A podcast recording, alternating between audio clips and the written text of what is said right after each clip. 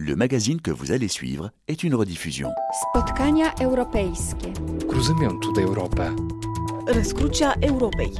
Stavrodromy της Ευρώπης. Treffpunkt Europa. The Hub of Europe. Carrefour de l'Europe. Juliette Rangeval. Bonjour et bienvenue à Marseille au 29e rencontre d'Averroès, nos partenaires qui ont choisi pour euh, cette édition d'évoquer le temps des récits guerre et paix entre les civilisations. Alors pour nous accompagner à travers cette question, nous sommes en compagnie de Gilbert Ashkar. Vous êtes chercheur franco-libanais, écrivain, vous êtes professeur à l'Université de Londres et votre prochain livre s'appelle La nouvelle guerre froide. En compagnie euh, également de Catherine Haas, anthropologue, vous avez publié Aujourd'hui la guerre, c'est chez Fayard, et Marc Ecker, directeur de la recherche et de la valorisation à l'IFRI, rédacteur en chef de la revue Politique étrangère. Vous avez publié avec Elie Tenenbaum la Guerre de 20 ans, djihadisme et contre-terrorisme au XXIe siècle. C'est chez Robert Laffont et ça vient de sortir en poche. Bonjour et bienvenue à tous. La guerre est aujourd'hui revenue sur le territoire européen.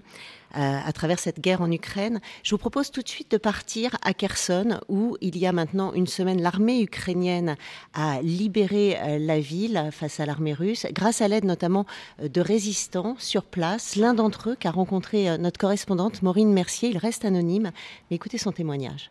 Il y a près de neuf mois, lorsque l'armée russe s'empare de sa ville, lui et ses compagnons n'hésitent pas une seconde. On s'est réunis dans mon sous-sol et on a commencé à réunir des bouteilles, du polystyrène et de l'essence. Durant des mois, lui et ses amis vont traquer les collaborateurs, faire exploser les voitures de ces Ukrainiens qui font alliance avec les Russes. Lui surtout rassemble les informations que les habitants lui envoient, les photos et les coordonnées GPS des bataillons de l'armée russe. Il les fait parvenir à l'armée ukrainienne. On a vite compris qu'on n'arriverait à rien si on ne bombardait pas aussi leurs arsenaux. Il nous emmène dans sa planque Lorsque les Russes l'ont arrêté, ils ont fouillé son appartement. Parmi ceux qui nous surveillaient, certains étaient sadiques et nous torturaient pour le plaisir. Nos cris, ils disaient c'est de la musique pour nos oreilles. Ils m'ont matraqué, ils me torturaient à coups d'électricité. Au total, il estime que lui et ses compagnons ont permis de tuer. On a dû en tuer une centaine. Avec le recul, je me dis qu'on aurait pu en faire encore plus. C'est juste que sur le moment, tu as tellement peur.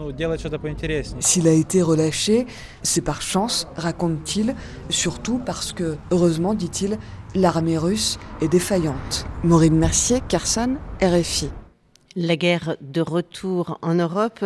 Catherine Haas, on, on l'entend dans ce reportage, c'est la guerre véritable, avec euh, des collaborateurs, avec des combattants, avec une armée régulière.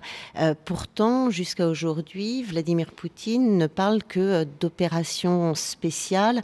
Côté européen, comment est-ce qu'on désigne la Russie Comme un adversaire, pas encore comme un ennemi? Qu'est-ce qu'il y a derrière tous ces mots? Ben, Peut-être revenir d'abord sur quand vous parlez de retour de la guerre en Europe, parce qu'elle ne mentionne pas 1991-2001, à savoir les guerres euh, yougoslaves, où on est entre 150 000 et 200 000 morts. Et donc c'est peut-être déjà un point de départ de savoir pourquoi ces guerres intra-européennes, mais pas inter-étatiques, mais euh, ne, sont pas mentionnées comme à un moment une scansion importante de la présence de la guerre en Europe. Et en l'occurrence, effectivement, là, son côté euh, inter-étatique permet de la je pense que c'est pas uniquement ça, puisqu'en 2014, on ne parlait pas de retour de la guerre en Europe. 2014, invasion euh, du Donbass et euh, captation de la Crimée par la Russie, mais là non plus, on n'était pas vraiment dans l'espace de la guerre. Aujourd'hui, ce qui, euh, dans l'espace, en tous les cas, européen de l'autre côté de, la Russie, c'est euh, non pas 2014 mais 2022, c'est-à-dire euh, en un sens le moment où Poutine désigne, euh, dans le fond, dans son discours du 24 février, plus les États-Unis que l'Europe ou l'OTAN, et qui à ce moment-là nous place, en un sens, je crois, artificiel ou rhétorique, dans le viseur, quelque chose comme ça, puisque le, discours euh, visait à, repolariser et, à mon avis, à, mobiliser aussi la question de l'OTAN, de la guerre froide, de façon assez opportuniste de la part de Poutine, de façon à, se rallier précisément tous ceux qui pensent que euh, la Russie euh, porte une, une vision politique alternative, pleine de possibles nouveaux, ce qui n'est vraiment pas du tout le cas.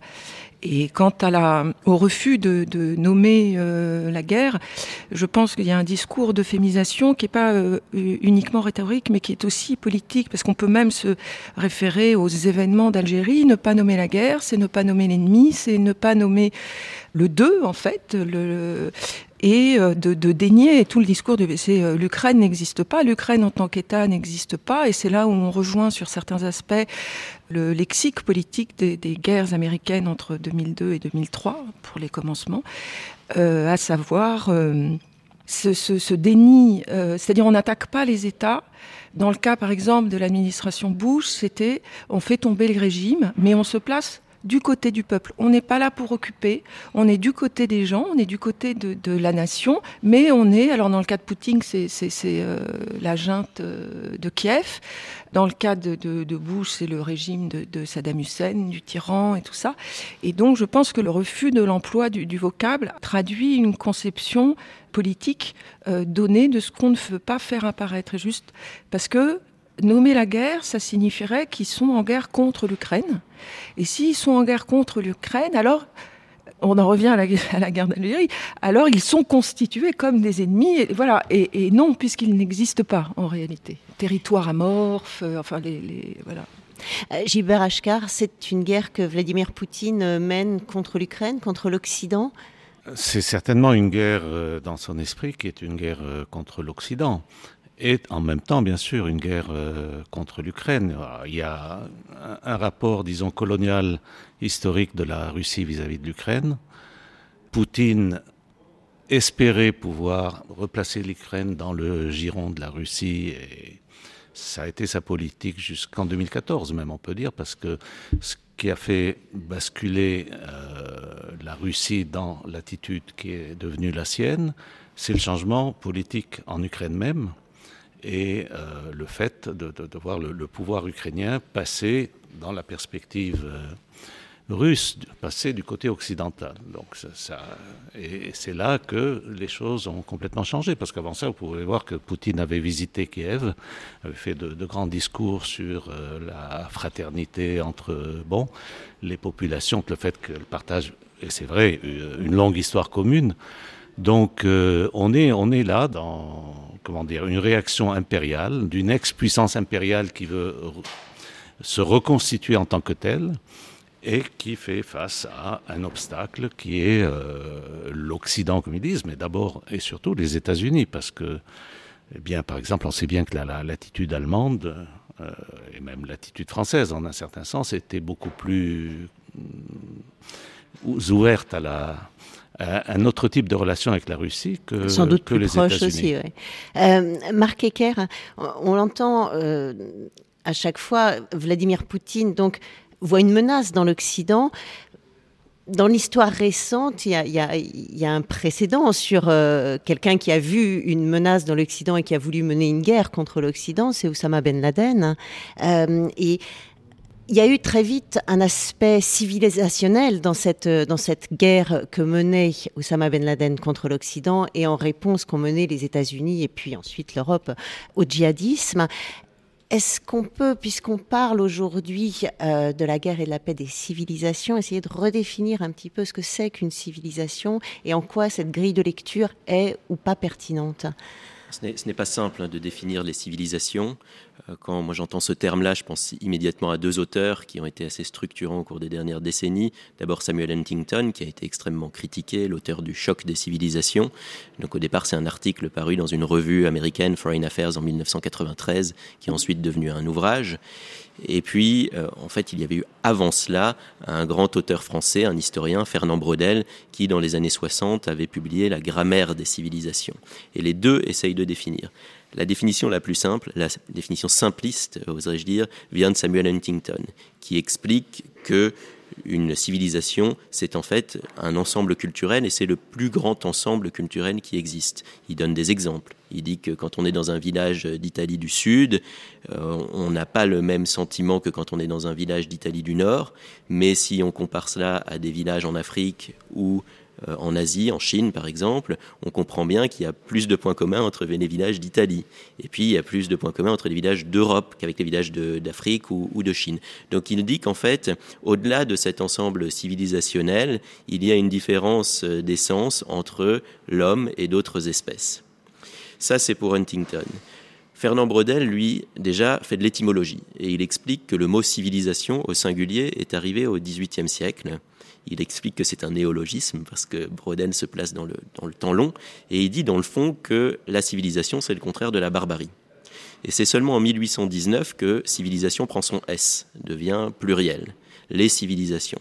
Et là on arrive sur les acceptions plus contemporaines où on distingue effectivement différents espaces civilisationnels. Ensuite, Broden essaye justement de cerner ce concept et il dit que la civilisation, c'est quatre choses. C'est d'abord un espace, c'est-à-dire qu'une civilisation est déterminée par une géographie. La civilisation européenne, alors elle peut avoir des contours flous, mais enfin on comprend que ça correspond à peu près au continent européen. Euh, la civilisation chinoise, au, au territoire de la Chine, etc. Ensuite, il dit que une civilisation, c'est aussi une société. Il y a des points communs entre ces sociétés.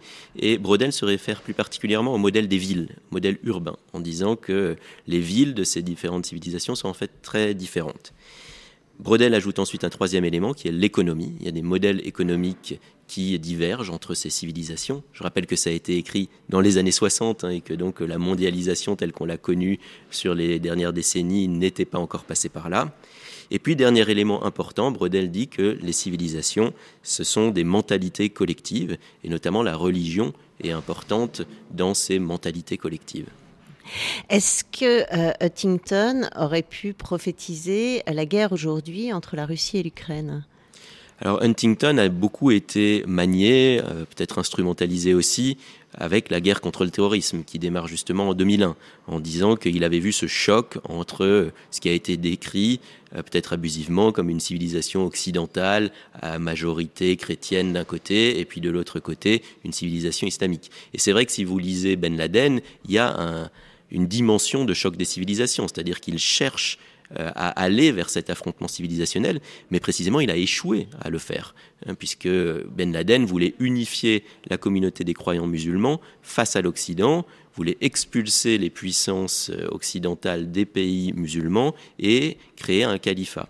Euh, en réalité, il a été rejeté par l'immense majorité des musulmans. Donc ce choc civilisationnel ne s'est pas véritablement concrétisé. Euh, donc ça, on peut dire que Huntington, effectivement, a été instrumentalisé pendant cette euh, période-là. Ensuite, j'ai relu récemment Le choc des civilisations, et ce qui est intéressant, c'est que Huntington parle de la Russie et de l'Ukraine. Et il dit qu'en fait, ils font partie du même espace civilisationnel que Huntington définit comme l'espace civilisationnel orthodoxe, et que du coup, la probabilité d'une guerre entre ces deux États est très faible. Donc là, on voit bien les limites de cette théorie, puisque aujourd'hui, ces deux États se font la guerre. Catherine Haas, est-ce que euh, effectivement, euh, l'Ukraine et la Russie, c'est le même espace civilisationnel, dans le sens où on a l'impression qu'à travers cette guerre en Ukraine, la Russie dispute l'Ukraine à l'Occident, qu'il y, a une tension euh, là sur cette, euh, sur cette région du monde.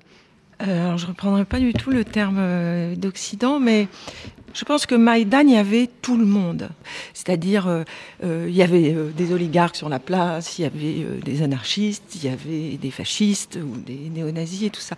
Et donc, il y a peut-être, et, les Ukrainiens, en tout cas certains d'entre eux, appellent ça la révolution de la dignité. Et je pense que c'est peut-être plus l'affirmation qui vient donc effectivement parce que le président à l'époque refuse un accord d'association avec l'Europe mais peut-être que c'est plus du côté de l'affirmation nationale, enfin ce nom en fait, parce que c'est un, un nom euh, massif, à euh, la Russie, peut-être qui déclenche là plutôt que...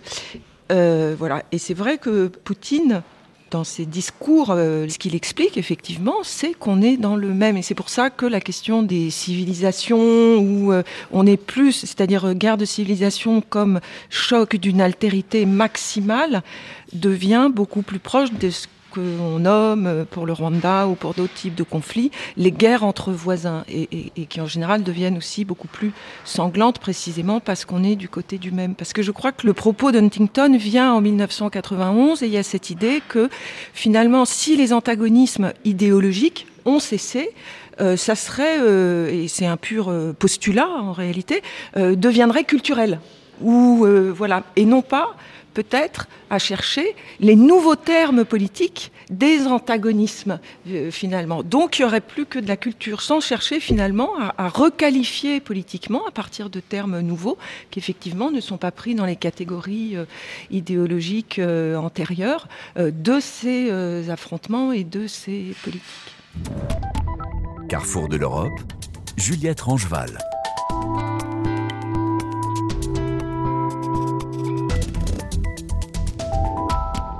Au moment où euh, l'invasion russe a lieu en Ukraine, on est dans une période, on sort du Covid euh, sur euh, la planète entière, où on en sort à peu près.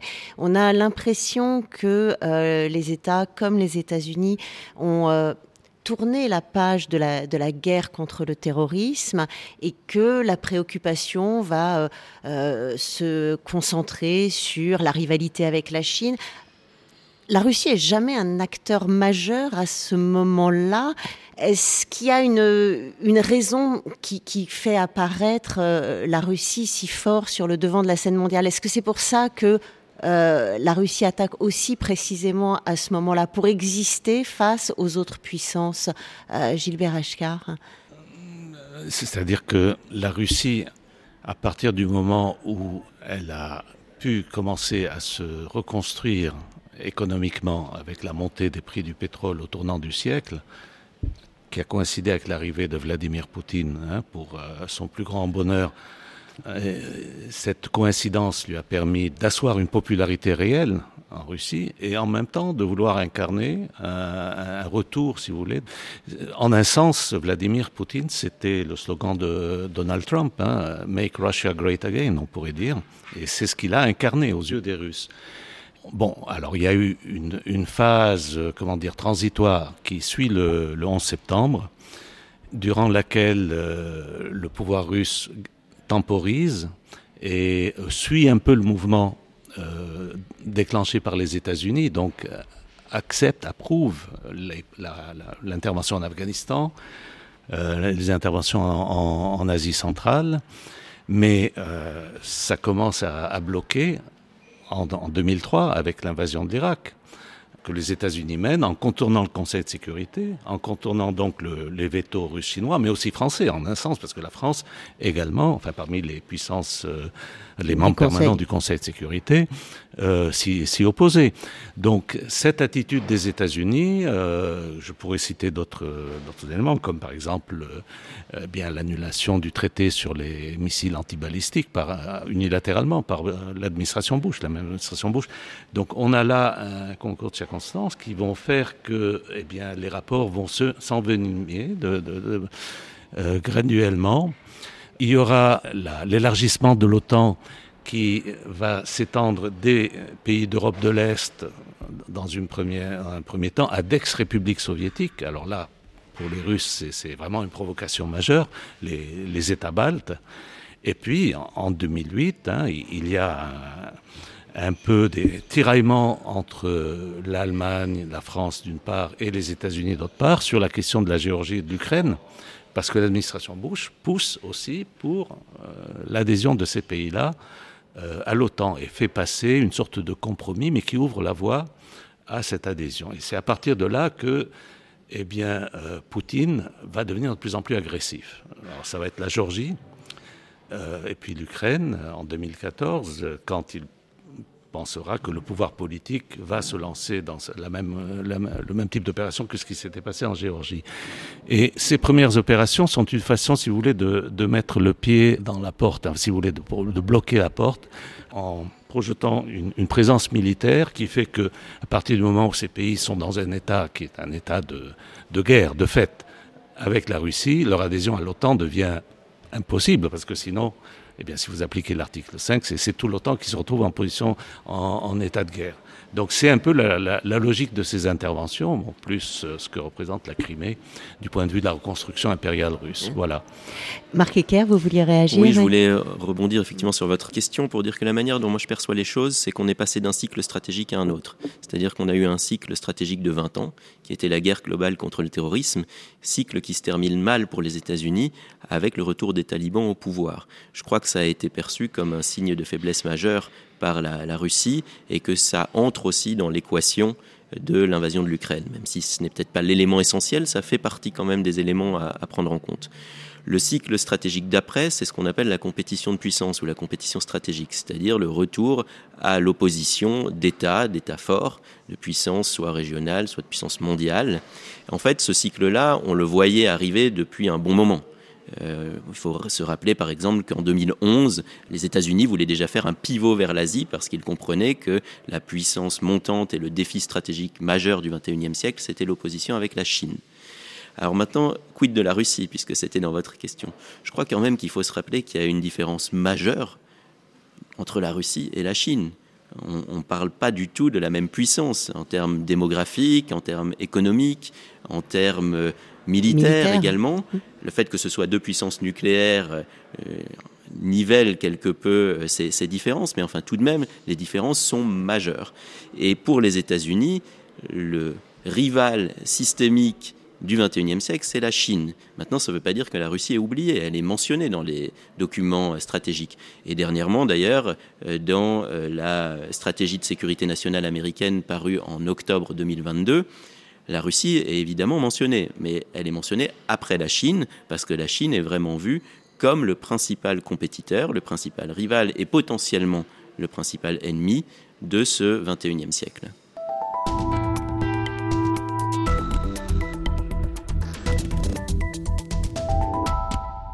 Carrefour de l'Europe à Marseille pour les 29e rencontres d'Averroès consacrées au récit guerre et paix entre les civilisations.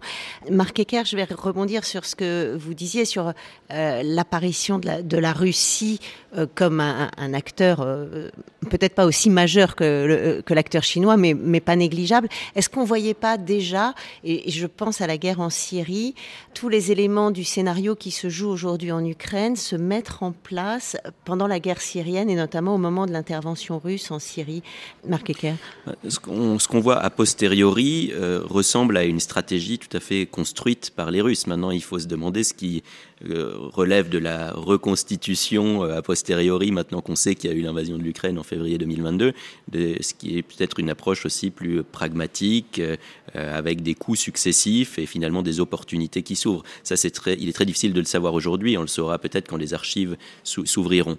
Mais ceci étant, si on reconstruit les choses du point de vue d'aujourd'hui, de 2022, on peut se dire effectivement que la Russie a placé des pions successifs et c'est progressivement enhardi. On peut parler d'enhardissement stratégique. effectivement, la, Syrie euh, est un élément dans ce panorama. Il y en a d'autres. Hein. Euh, Gilbert Achkar a déjà mentionné la Géorgie, la Crimée. On peut aussi parler des déploiements russes euh, en, Afrique qui contribuent aussi à, à, cet enhardissement stratégique. Et le fait est que jusqu'au 24 février 2022, cette stratégie paraissait très habile. Euh, parce que euh, on se rendait bien compte que la Russie n'était peut-être pas la, puissance majeure euh, qu'elle voulait être, mais elle réussissait quand même à enfoncer des coins dans les différentes puissances tierces, que ce soit au Moyen-Orient, en Afrique ou, ailleurs. le fait est que cet enhardissement stratégique a en fait constitué une sorte de mirage stratégique et la Russie s'est crue plus puissante qu'elle ne l'est réellement. Euh, il y a eu un effet de surprise quand même aussi au, mois de février, au moment de, l'intervention euh, russe en Ukraine. Beaucoup, justement parce que la Russie avait marqué des points sur euh, plusieurs terrains stratégiques, la guerre paraissait peut-être très dispensable pour beaucoup d'observateurs, Gilbert Ashkar. Ben, je crois qu'il y, a eu surprise en dépit des avertissements de la part des États-Unis. parce qu'une chose est de dire, il a l'intention d'envahir. Autre chose est l'acte lui-même. Et euh, ça m'a rappelé personnellement un peu euh, une discussion en, en, 90 au moment où Saddam Hussein massait ses troupes hein, à la frontière avec le Koweït. Et quelqu'un m'avait demandé, est-ce qu'il va envahir? J'avais répondu, eh bien, s'il le fait, ça serait complètement irrationnel. Voilà. Il l'a fait, mais c'était complètement irrationnel. On, voit quel a été le coup. Et là, on peut dire exactement la même chose. C'est-à-dire qu'il est clair que, Poutine se lançait dans une aventure qui était bien au-delà de, ses moyens. Finalement, la Russie, euh, n'est-ce pas, le, PIB russe, hein, le produit intérieur brut, l'économie russe, équivaut à celui de la Corée du Sud si vous voulez, sur le plan économique, ce n'est pas une grande puissance. Hein. Sur le plan militaire, c'est une grande puissance, mais sur le plan économique, euh, la Russie n'est pas une grande puissance. Or, l'argent est le nerf de la guerre, donc il faut avoir les moyens de mener des guerres. Et se lancer dans une conquête de l'Ukraine, c'était irrationnel aussi parce que c'était fondé sur une, vision euh, complètement euh, mythique de, cette adhésion de la population ukrainienne à, l'Empire russe. Hein. Ben, c'est ce qu'ils pensaient. Ils pensaient que ça serait une promenade, quoi, hein, qu'ils arriveraient à Kiev, etc. Donc, euh, donc de ce point de vue-là, oui, ce fut, une surprise, mais en même temps, bon, on, voit, on en voit les conséquences. C'est un pari perdu. C'est une euh, bourde monumentale, si vous voulez, hein, et c'est un crime en même temps, bien sûr. Catherine Haas, c'est vrai qu'il y a une leçon sur, euh, sur le peuple ukrainien, sur ce que enfin, avec cette invasion russe. Alors on l'avait vu depuis le Maïdan, vous le disiez, il y avait toute la population qui était réunie euh, à ce moment-là, mais là on, voit vraiment se constituer un, corps national qui est prêt à se battre et qui petit à petit se tourne vraiment plus franchement vers l'Europe aussi, alors qu'il y avait peut-être une interrogation il y a encore quelques années. Alors pour le moment présent, ça je ne sais pas, parce que le moment présent est à la guerre. Et donc, euh, quand on lit, la question, ça va être à la fin, qu'est-ce qui va advenir de la question de la nation? C'est-à-dire, est-ce que ça va être rongé par une haine viscérale contre les Russes? Mais aujourd'hui, être du côté de la nation ukrainienne, c'est juste être là et se battre. Je crois qu'il y a quelque chose de euh, cet ordre-là. Et pour le devenir à l'endroit, il est, clair que, en tous les cas, Zelensky joue euh, et il est très habile et il a raison euh, de jouer un, engagement maximal par le support des armes du côté à la fois européen et américain. Et voilà, et lui, il a l'intention, parce que c'est vrai que l'élection de Zelensky, elle marque aussi un durcissement au sens, euh, par exemple, en 2020 est créé ce qui s'appelle le, Conseil de Crimée ou le Comité euh, Crimée, mais qui mentionne très explicitement sur l'occupation temporaire euh, de la Crimée.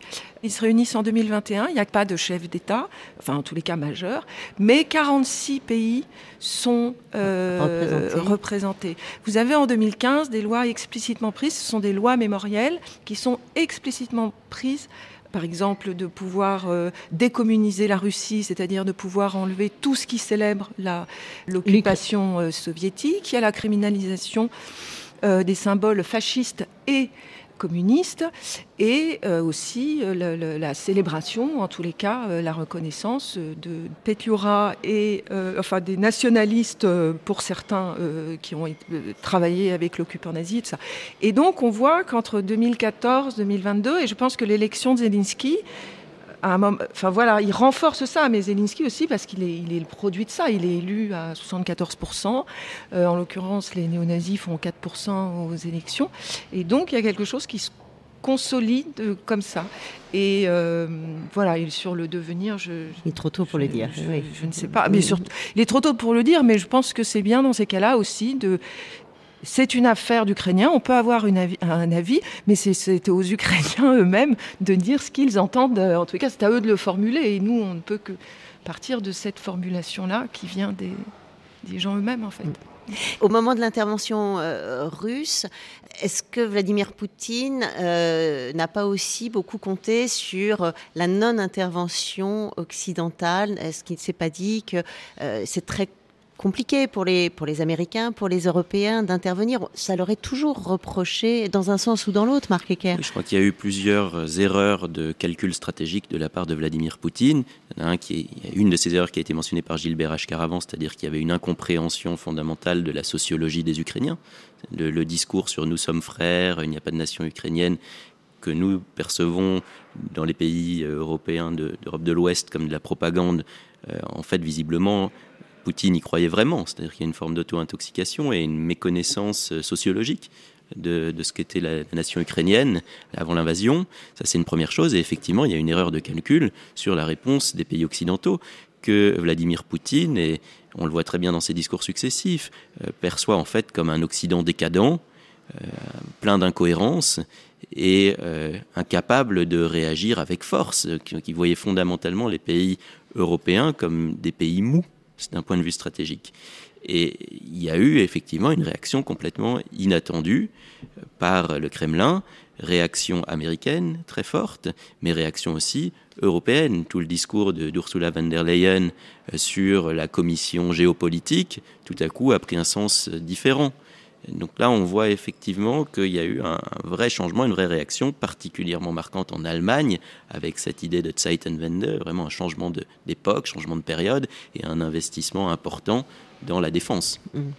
Euh, Gilbert Ashkar, est-ce que euh, sur cette question de, l'intervention ou pas des Occidentaux, est-ce que la Russie, finalement, en comptant sur ce défaut d'intervention euh, occidentale, se basait pas sur tous les épisodes qui avaient déjà eu lieu sur la rive sud de la Méditerranée. Oui, ben, en ce sens, si vous voulez, on peut un peu pour euh, faire contrepoids à ce qu'on a dit sur l'irrationalité de, ce geste, euh, il y a quand même des éléments qui permettent, euh, permettaient à Poutine de, s'imaginer un autre scénario. Alors effectivement, il y a eu plusieurs choses. Avant la Syrie, il y a eu la Crimée et la réaction occidentale elle était quand même euh, assez euh, modérée, il faut le dire. Hein. Regardez les sanctions qu'il y a eu à l'époque, comparées aux sanctions de 2022. Bon, vous voyez, la chose. Donc, pour Poutine, un peu, il, pensait très probablement que ça allait être du, même ordre, hein, la réaction occidentale à, son, à son invasion de l'Ukraine. Bon, il y a eu la Syrie aussi, c'est vrai. mais, mais la Syrie, là, c'est déjà un constat de, ben, de sa part, du fait que Obama n'avait aucune intention d'intervenir en, Syrie, hein, et encore moins de lui poser des problèmes à lui, à Poutine, dans son intervention. Donc, euh, l'administration Obama a même salué au départ, enfin, bon, quand on voit avec le recul, salué l'intervention russe comme contribution à la guerre contre Daesh. Hein, bon. Donc, il y a, il y a ces éléments-là. Et puis il se dit, enfin, il faut se rappeler quand même qu'à la veille de l'invasion, la popularité de Zelensky était très basse. Zelensky avait été complètement discrédité pendant les quelques mois qu'il avait été au pouvoir. Zelensky était arrivé d'ailleurs au pouvoir comme russophone, comme euh, quelqu'un qui promettait, euh, comment dire, une sorte de, de compromis sur cette question-là, mais n'avait pas pu, euh, bon, le faire. Et je crois que ce qui est le plus agaçant pour Poutine dans Zelensky, c'est pas la politique de Zelensky, c'est le fait même de l'élection d'un candidat qui était rien, si vous voulez. Et alors, le spectacle d'élection véritablement démocratique, de ce point de vue-là, dans son esprit, on voit le parallèle tout de suite entre Zelensky et Navalny, si vous voulez.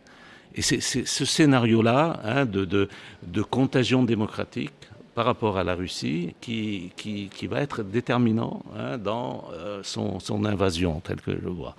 Et, puis voilà. Alors après, il faut aussi dire que les, du point de vue, du, enfin du côté américain, les, la CIA, les experts américains prévoyaient que ça serait une affaire de quelques jours, l'invasion de l'Ukraine. Et, et, et, et disait, il fait un mauvais calcul sur le long terme, parce qu'il y aura une guerre d'insurrection, insurgency et tout, et nous, on est experts dans le, soutien à ce genre de choses. Voilà. Mais, euh, mais personne ne s'attendait à, ce que l'armée ukrainienne tienne le coup, comme ça, a été le cas. Et, à bénéficier de livraisons d'armes et, euh, d'un soutien militaire euh, que n'ont pas eu les Syriens, par exemple. Oui, oui. Après, le, contexte est effectivement très différent. En un sens, alors c'est peut-être un peu provocateur de le, de le présenter comme ça, mais les États-Unis et leurs alliés, la coalition internationale contre Daesh, et la Russie euh, en, Syrie, étaient d'une certaine manière du même côté. En tout cas, ils avaient le même ennemi. C'était Daesh. Après, évidemment, ils n'étaient pas véritablement du même côté, puisque la Russie soutenait le régime de Bachar el-Assad avec l'Iran, alors que pour les États-Unis et leurs alliés. Il était hors de question d'avoir la moindre coopération avec le régime de Bachar el-Assad. Il a été même question en 2013 d'intervenir militairement contre ce régime. Donc le, soutien euh, à, l'opposition en, Syrie était délicat parce que des livraisons d'armes, etc., on ne sait jamais euh, ce qui va advenir et euh, il y avait une vraie crainte que ces armes puissent à terme arriver à des groupes extrémistes du type Daesh. pour l'Ukraine, c'est un scénario très, très différent puisque là on a l'invasion d'un pays souverain par un autre État avec une armée constituée, un gouvernement ukrainien qui était élu, comme ça vient d'être rappelé, qui entretenait déjà des liens avec euh, les pays d'Europe occidentale et avec les États-Unis. Il y avait déjà de la coopération militaire en place. Et donc, il y a eu un, renforcement majeur de cette coopération avec effectivement des livraisons d'armes en nombre, euh, ces livraisons d'armes étant essentielles dans la capacité de résistance de l'armée ukrainienne face à l'armée russe. Carrefour de l'Europe, Juliette Rangeval.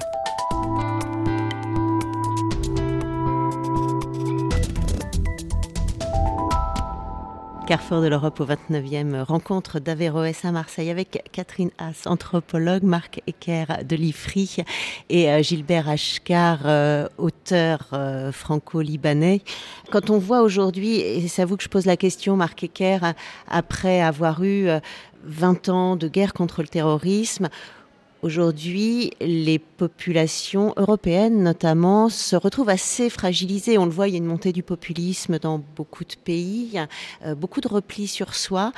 Est-ce que euh, la guerre en Ukraine aujourd'hui, elle a euh, un incidence, elle vient fragiliser encore un peu plus ces nations, ces nations ouest européennes C'est très difficile à dire. Je crois que le premier constat, c'est celui d'une architecture de sécurité européenne qui est en ruine et qu'il va falloir reconstruire. Donc, euh, j'allais dire que le, premier grand chantier lié à cette guerre, ça va être euh, de reconstruire une forme d'architecture qui est très difficile à envisager aujourd'hui, mais qui permette de garantir une forme de sécurité sur le continent en d'autres termes, pour que la guerre euh, ne s'élargisse pas, qu'elle ne touche pas les pays voisins de, l'Ukraine.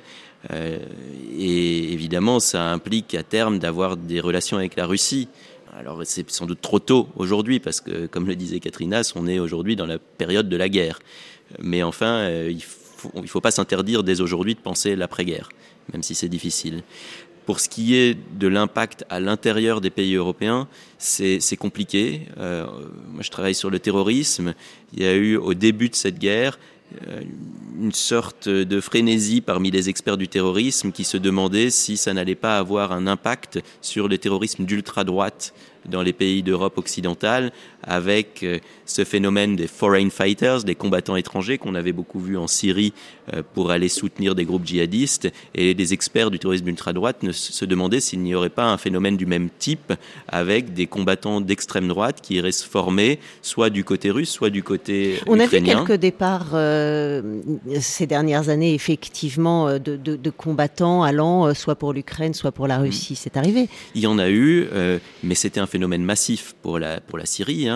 Euh, on, a parlé, pour ce qui est de la France, de 1300 combattants étrangers qui sont partis en Syrie. Pour euh, l'Ukraine euh, et la Russie, on parle de quelques dizaines d'individus donc on n'est pas du tout dans le même ordre de, grandeur.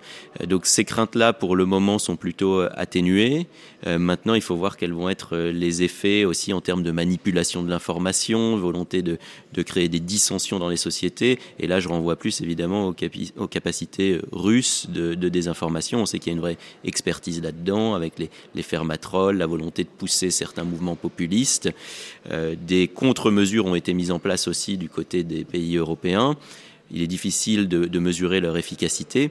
Donc c'est compliqué vraiment de répondre à votre question. Ce qui est sûr, c'est que cette guerre intervient effectivement dans un contexte déjà tendu et que ça ne va pas faciliter les choses. Catherine Haas, euh, comment vous voyez justement euh, l'Europe, euh, les, pays européens réagir dans le, dans le contexte de cette guerre? Est-ce que ça les fragilise plus? Est-ce que ça les renforce? Est-ce que vous voyez des pistes pour commencer à, à rebâtir euh Je pense que les, euh, pour le moment, en fait, ce à quoi il me semble on assiste, euh, c'est à un, ralliement derrière l'OTAN, en fait, dans l'espace de l'OTAN. Je parlais hier de, j'étais très frappée de, par exemple, de ce qui se passe en Roumanie qui est prête dans une base toute neuve à accueillir 10 000 soldats de l'OTAN, pour certains États qui s'accélèrent. Et on voit l'isolement de qui tente euh, de euh, repenser euh, à l'échelle de l'espace européen et non dans l'espace de l'OTAN, puisque la puissance des, États-Unis au sein de l'OTAN fait que si on est au sein de l'OTAN, eh ben, on s'aligne sur les intérêts américains et on peut ne pas toujours, on peut peut-être parfois partager les intérêts des Américains, mais on peut aussi ne pas les, les partager. Et puis après, pour revenir euh, peut-être un petit peu sur ce qui était dit avant, et je ne sais pas comment, mais vous, vous, en parliez, sur la question des populismes. quand Poutine euh, théorise la question de l'Occident, je la pense extrêmement opportuniste, au sens où lui-même a été très intérieur au maximal de cet Occident. C'est l'entente avec Trump, euh, c'est à un moment dessiner une autre internationale, nationaliste, raciste, parfois antisémite, et que ça, c'est une configuration qui est tout à fait transversale et qui donne peut-être lieu à des polarisations, mais en tous les cas pas celle de l'Occident. Ah, c'est quoi la Russie Alors, c'est, qu'on peut dire l'Occident, mais finalement, si on fait des antagonismes, qu'est-ce qu'on pose? Quelle est la partie adverse? Voilà. Et Trump, on l'a dit aussi hier, euh, Poutine était à ce moment, euh, en 2001, euh, s'est mis sous le parapluie de la guerre contre le terrorisme de George W. Bush, puisque c'était ça aussi qui lui permettait de, livrer la guerre en Tchétchénie. Euh, il a été intérieur à certains programmes sur euh, le, les blanchiments d'argent ou les fonds qui alimentaient le, le, terrorisme, qui était un programme américain qu'il était favorable à euh, l'intervention de l'OTAN en Afghanistan. Et donc, c'est quand même, et que dans, le discours du 23 février, il essaye de faire une continuité. Alors, il, il parle de toutes les, du Kosovo, de l'Irak et tout puis vous lisez toute la liste et puis il en manque un, alors au moins il est honnête, c'est l'Afghanistan, parce qu'ils y étaient favorables, parce qu'ils ont prêté des bases, euh, je crois, euh, euh, militaires ou des terrains d'atterrissage pour les forces américaines. Et donc, à ce moment-là, c'est à partir de ça qu'il faut réfléchir euh, euh, ce qui est en jeu, les paradigmes et tout ça. C'est pas euh, de, revenir avec un Occident et tout ça, parce que quand on, ou sinon, à ce moment-là, on adhère aux catégories de Poutine, à sa vision, mais dans les faits, c'est pas exactement ça qui s'est passé. Il me semble qu'il faut être rigoureux simplement pour, réfléchir, en fait, à partir de ce qui a eu lieu.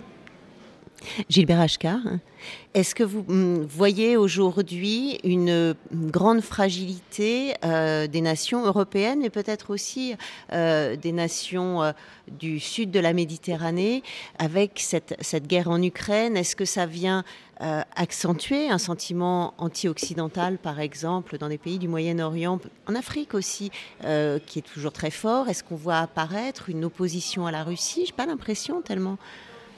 Opposition à la Russie, euh, non, mais euh, il y a un peu, euh, si vous voulez, la réaction des gens à qui on ne la fait pas, n'est-ce pas? Eh bien, le deux poids, deux mesures de, ce qu'on appelle l'Occident, qui est un concept géopolitique, il est, il est flagrant au Moyen-Orient. Vous avez une occupation qui dure depuis 1967 en Cisjordanie. Vous avez une population euh, considérable qui est celle de Gaza, qui vit dans ce qu'on peut appeler un, un, camp à ciel ouvert. Et cela dans un contexte où le, les puissances occidentales entretiennent des rapports cordiaux avec le gouvernement israélien. Donc c'est ce point de départ au Moyen-Orient que les gens voient, ou dans le monde arabe en général, ou même au-delà, hein, dans, dans, le sud mondial, on voit, on perçoit ce genre de choses. Et, Poutine essaye de jouer là-dessus. Bon, ça a été évoqué. Euh, alors, quand il euh, parle euh, du Kosovo, etc., et, et pas de l'Afghanistan, c'est la différence, c'est que, eh bien, l'Afghanistan, c'est une guerre qui se fait avec l'aval du Conseil de sécurité de l'ONU, donc Russie comprise, bien sûr, comme ça a été dit, et Chine, tandis que les autres guerres se font en, contournant le Conseil de sécurité. Donc, sur le plan, si vous voulez, de la légalité internationale, on peut dire que ce sont des guerres qui sont en violation du, droit international de ce point de vue-là. Donc euh, voilà, ça c'est perçu comme ça du point de vue du Sud. Mais je voudrais dire que sur le plan européen, euh, la fragilisation, c'est... Enfin, l'Ukraine n'est qu'un moment dans une euh, évolution de l'Europe qui est tout à fait inquiétante, et pas seulement de l'Europe, à l'échelle mondiale. On a eu une montée de l'extrême droite à l'échelle mondiale qui, n'est pas sans évoquer celle des années 30 du siècle dernier. On, est, véritablement devant une vague mondiale de, montée de courants d'extrême droite qui est un produit en grande partie de la crise. On peut voir comment tout cela s'est accéléré après 2008, là, la, grande récession, comme les économistes l'appellent, et, puis on, en voit, les conséquences euh, aujourd'hui. Alors Poutine euh, compte là-dessus aussi, hein, de même qu'il compte très clairement sur un retour de Donald Trump, et là il a sûrement été déçu par le, résultat des républicains aux dernières élections américaines. Euh, il, est ravi de voir euh, ses amis italiens euh, revenir au gouvernement. Il peut espérer qu'en France, vous allez avoir à un moment donné l'extrême droite qui arrive avec une attitude très, très différente vis-à-vis -vis de la Russie. Donc il joue sur ces facteurs-là et il joue aussi sur le facteur économique, sur le fait que, eh bien, la, une des conséquences de cette guerre, c'est le, le, le, le renchérissement. de, de, de, de l'énergie, qui lui profite parce que ça, ça lui permet de compenser l'effet des sanctions, tandis qu'en Europe, eh bien, ça alourdit la facture et on, on, commence à voir, là aussi, il peut penser que du point de vue européen, le temps joue en sa faveur parce qu'il y aura une fatigue des populations euh, une fatigue par rapport au coût économique de tout cela et que cela peut euh, eh bien, entraîner une sorte de, de, d'abandon de l'Ukraine ou alors de, de pression forte euh, occidentale sur l'Ukraine pour, euh, eh bien, pour euh, accepter, si vous voulez, un cessez-le-feu à des conditions qui arrangent la Russie. Euh, Marc Ecker, une dernière question. Vous avez parlé tout à l'heure de la, de la guerre de l'information qui était menée et euh, Gilbert Achcar le, mentionne dans, le Sud, le deux poids deux mesures, ça a un sens et ça, euh, et, ça contribue effectivement à faire entendre peut-être plus facilement le, le message de la Russie aujourd'hui. Est-ce que pour les Américains, pour les Européens, sur ces terrains-là, qui restent des, terrains où ils sont actifs, c'est problématique et comment est-ce qu'ils peuvent y réagir?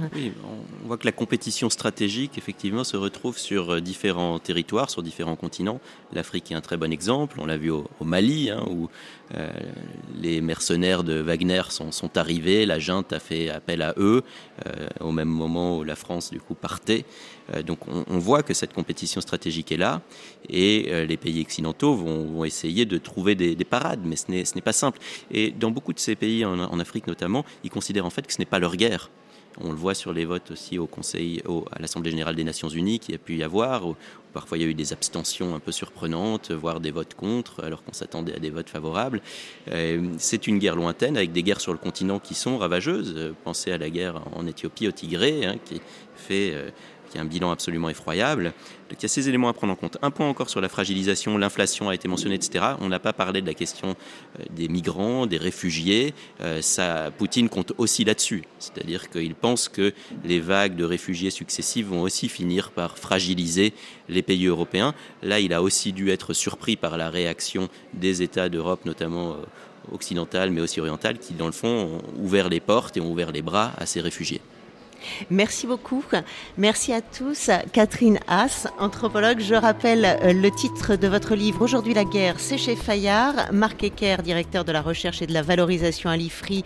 Et le dernier livre que vous avez publié, c'est donc La guerre de 20 ans, djihadisme et contre-terrorisme au XXIe siècle chez Robert Laffont avec Elie Tenenbaum. Enfin, Gilbert Ashkar, euh, franco-libanais, écrivain, chercheur. Et donc, votre prochain livre à paraître au début de l'année 2023 euh, s'appelle La nouvelle guerre froide. Merci Aux rencontres d'Averroès pour leur accueil. Bonne journée.